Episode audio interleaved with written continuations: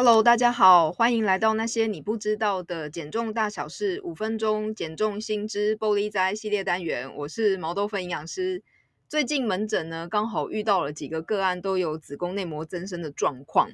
那其实最担心的就是最后会演变成子宫内膜癌。那子宫内膜癌大致上可以分成两种，第一型跟第二型。第一型的人呢，最多占了八十到九十 percent。而第一型的子宫内膜癌发生的主要原因就是子宫内膜增生，所以我就想说，那我再重新来搜寻一下比较新的相关的文献。那有找到一篇二零一九年澳洲政府官方癌症研究单位出的一个呃文献，它的内容超多的哦，有一百多页。另外还有一篇就是二零二一年的 review 的文章，都是在探讨子宫内膜癌发生的可能的原因。那我们可以怎么样来做预防？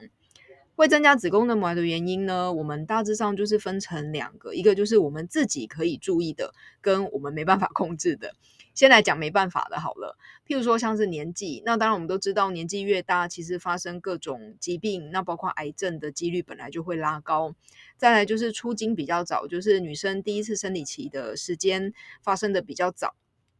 这真的我蛮有感觉的。以前在我那个年代啊，可能都是小学六年级，甚至国中一年级，大家才会在那边讨论说：“哎，你有没带卫生棉啊？哎，你是不是那个第一次来？”对，但是现在好像小朋友，听到很多，就可能四年级，然后可能有的三年级等等，就是都比我们以前早很多这样子。好，那再来就是更年期比较晚。哦，也是增加子宫内膜癌的原因。那初经比较早，更年期比较晚，也都代表的是我们身体受到雌激素的影响的时间就拉得比较长。再来，呃，多囊性卵巢症候群、低型糖尿病等等，也都会增加子宫内膜癌的呃这个发生。初经比较早，我个人觉得其实它跟饮食的西化是蛮有关系的，所以其实也不能算是自己没有办法控制的。不过对那个小女生来说，她自己真的没有办法控制，因为呢都是爸妈提供她食物嘛，所以呢这时候就要靠各位爸妈来帮我们的小朋友呢养成良好的饮食习惯。再来，我们来讲，就是自己可以注意的有哪些呢？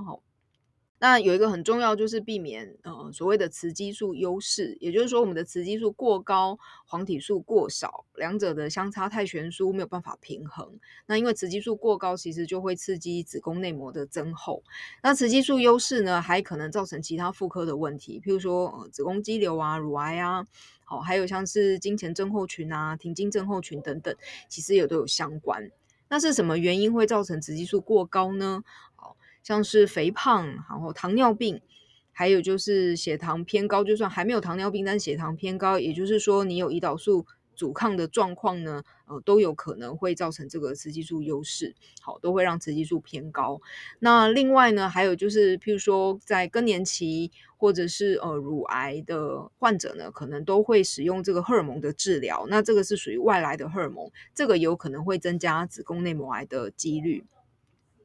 另外，我想要跟大家分享的，这个不是文献里面提到，这是我自己呃在其他地方看到的，就是其实雌激素过高呢，和我们的肝脏太累其实有关系的，因为雌激素很需要靠肝脏去代谢，所以呢，如果我们常常都晚吃晚睡，那吃很多炸鸡啊、牛肉啊、炒蛋啊这些高油脂高蛋白的食物，或是常常现在外食的人比较多嘛，很容易会用到一些免洗餐具，或者是喝酒。这些其实都会让肝脏非常的辛苦，因为它要代谢你的油脂，要代谢蛋白质，代谢这个免洗餐具溶出来的一些毒素啊、塑化剂啊、环境荷尔蒙，然后呢又要代谢酒精，超级忙。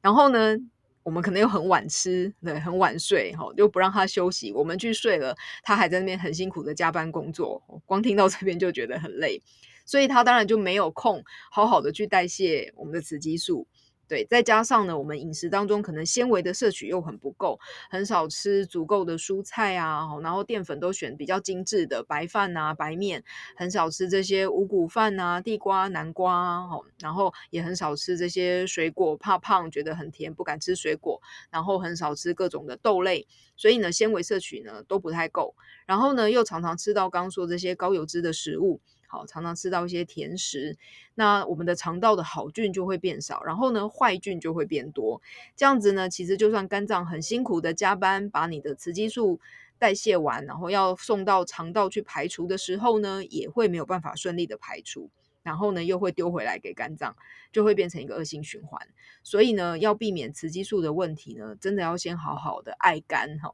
爱护你的肝脏，早点睡，然后呢少吃油腻的食物。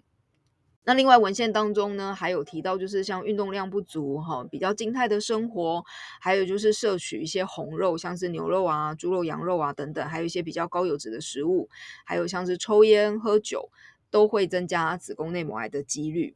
所以大家有没有发现，说来说去都是一回事？其实会影响体重、会影响健康的这些呃比较不好的生活习惯，其实也就是会增加各种癌症的发生。那包括就是子宫内膜癌。所以呢，赶快删掉购物车里面的那两包冷冻牛排，改成两包冷冻花椰菜吧。好，还有再加一包毛豆会更好。可以好，然后呢，放下手机，早点去睡觉喽。那些你不知道的减重大小事，今天分享到这边，下次见喽，拜拜。